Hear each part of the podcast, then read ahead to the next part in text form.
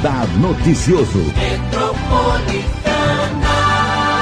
Ontem eu falei sobre o pronunciamento do secretário de Desenvolvimento Regional, Marco Vignoli, durante a coletiva de imprensa do governador João Dória de anteontem, em que citou o, a cidade de Itaquaquecetuba e o Estado sugerindo que Itaquá pode retroceder na fase laranja para vermelha às vésperas da quinta atualização do painel da retomada econômica do Plano São Paulo, o Comitê de Contingência do Coronavírus emitiu recomendação para que Itaquá retorne à fase vermelha na quarentena, na qual é permitido apenas o funcionamento dos serviços essenciais por causa da alta ocupação de leitos de unidade de terapia intensiva UTI destinados a pacientes com a Covid-19 na cidade de Itaquá.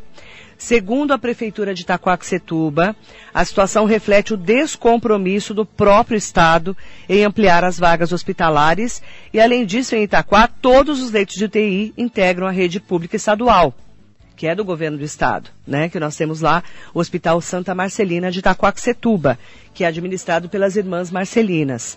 Desde abril, a cidade pede, sem sucesso, novos respiradores. E o pronunciamento escasso de detalhes traz uma série de dúvidas e pode afetar toda a região do Alto Tietê, que espera avançar para a fase amarela.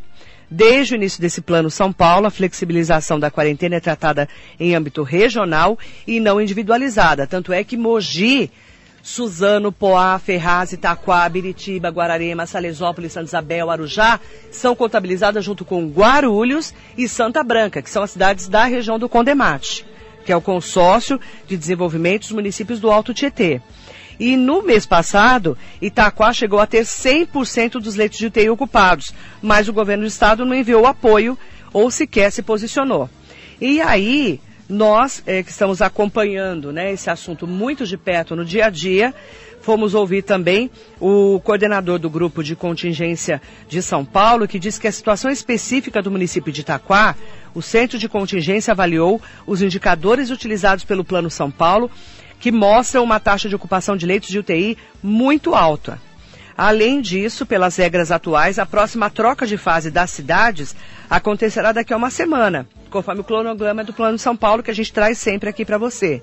Itaquá e os municípios da região, com Guarulhos, estão inseridos na subdivisão leste da Grande São Paulo. Naquele mapinha, está na subdivisão leste da Grande São Paulo, que atualmente está na fase laranja, que é autorizada a abertura do comércio de rua e shoppings por enquanto, por quatro horas diárias, vai aumentar para seis horas diárias, que vai ser um outro assunto que vou tratar daqui a pouquinho aqui na metropolitana. Além de serviços como concessionárias. Mas, por exemplo, na fase laranja que a gente está, não pode abrir bar, restaurante, salão de cabeleireiro, não pode abrir barbearia. Então, isso tudo está sendo contabilizado através da região do Alto Tietê com o Condemate. A Prefeitura de Itaquá enviou uma nota para a Rádio Metropolitana criticando o pronunciamento e afirmou que a cidade não pode sofrer tal retrocesso por causa dos leitos, que são de responsabilidade do governo do estado de São Paulo e não da prefeitura. E destaca ainda essa nota que o governo não cumpriu nenhum dos prazos para ampliação de vagas no HC de Suzano, que é regional também.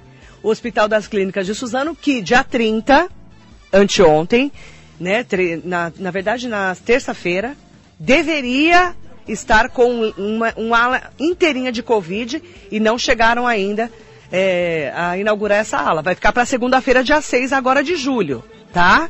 E não vai estar com o número que deveria estar, que foi anunciado pelo governo do estado.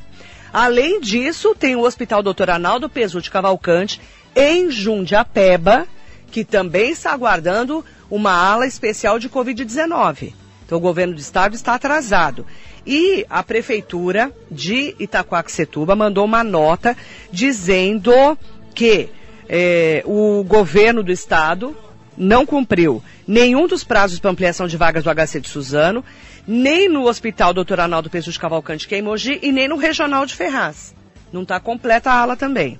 A oferta de mais leitos mudaria a realidade do Hospital Santa Marcelina, de Itaquá, que é de responsabilidade do governo do estado de São Paulo, administrados pelas irmãs Marcelinas e que registrava ontem 95% da taxa de ocupação na UTI. Por isso que Itaquá está correndo o risco de voltar para a zona vermelha. Mas a prefeitura diz o seguinte: o secretário de saúde, William Harada, diz o seguinte: é, no, não é nossa culpa, é o governo do estado que não cumpriu o cronograma que prometeu.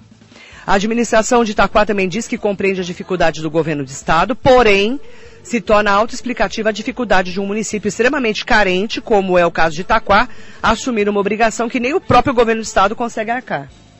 Essa é a nota que eles enviaram para a Rádio Metropolitana. Até solicitei uma entrevista com o secretário de Saúde, William Harada, lá de Itaquá, para a gente poder explicar esse assunto mais detalhadamente. O Condemate reforça que todos os passos e ações sempre foram em caráter regional. Como Itaquá está com muito pouco leito de UTI, pode voltar para a zona vermelha, mas aqui é tudo regional. Como é que vai ser só Itaquaquecetuba?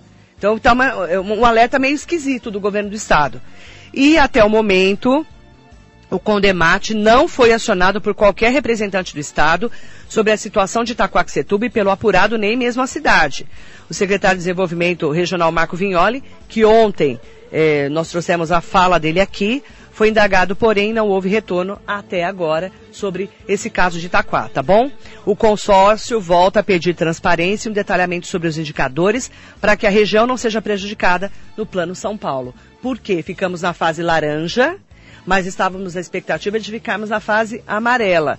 E esse detalhamento é, não está claro para nós da região do Alto Tietê, tá bom? E o governo de São Paulo deve publicar hoje um novo decreto que permite ampliação do horário de funcionamento dos estabelecimentos comerciais dos municípios que estão na fase laranja, que é a nossa região aqui da flexibilização econômica do Plano São Paulo. A alteração será opcional e os estabelecimentos comerciais poderão funcionar por até seis horas diárias, duas a mais do que o autorizado até então, mas terão que fechar durante três dias da semana. Daqui a pouco, o Valteli Martinez, que é o presidente do Sim Comércio, Sindicato do Comércio Varejista de Mogi Região, vai estar aqui para falarmos sobre esse assunto. Mais de 19 moradores do Alto Tietê perderam a vida para o novo coronavírus apenas ontem e com o acréscimo do número, a região passa a somar 683 vítimas fatais da Covid-19. A maior parte das novas mortes acrescentadas são referentes a moradores de Suzano, nós tivemos também eh, moradores de Salesópolis, Mogi das Cruzes, Ferraz de Vasconcelos e também Itaquaquecetuba. Guarulhos, que junto das cidades da região integra essa subdivisão leste do Plano São Paulo, registrou três novas mortes, chegando sozinha a 689 vítimas fatais. E nós né, estamos eh, nesse dia a dia cobrindo aí né, todas as informações em relação ao uso da máscara, que é obrigatória, e quem estiver sem máscara na rua, pode ser multado em 500 reais pela, não só pela Polícia Militar, mas também pela Guarda Municipal de cada uma das cidades e pelas vigilâncias epidemiológicas, as equipes de saúde, os agentes de saúde. Então, aqui em Mogi, a determinação é, por enquanto, orientação mesmo para as pessoas. E dentro dos estabelecimentos, é, o dono do estabelecimento, o dono da loja, o dono do supermercado, né, os gerentes têm que exigir que a pessoa entre de máscara, senão o estabelecimento pode ser multado em cerca de 5 mil reais por essa pessoa não estar tá usando máscara. E aí vai para o CNPJ da empresa. Fica a orientação também para você, ouvinte da Metropolitana. Se precisar sair de casa, use máscara, né? Se você precisar ir trabalhar, ir ao banco, ir ao supermercado, à farmácia. E se você puder ficar em casa, o melhor que tem é, é você ficar em casa. Se não, se não puder, usar máscara e também ficar aí com o distanciamento social, que são as orientações que nós temos dos especialistas em relação ao combate à Covid-19.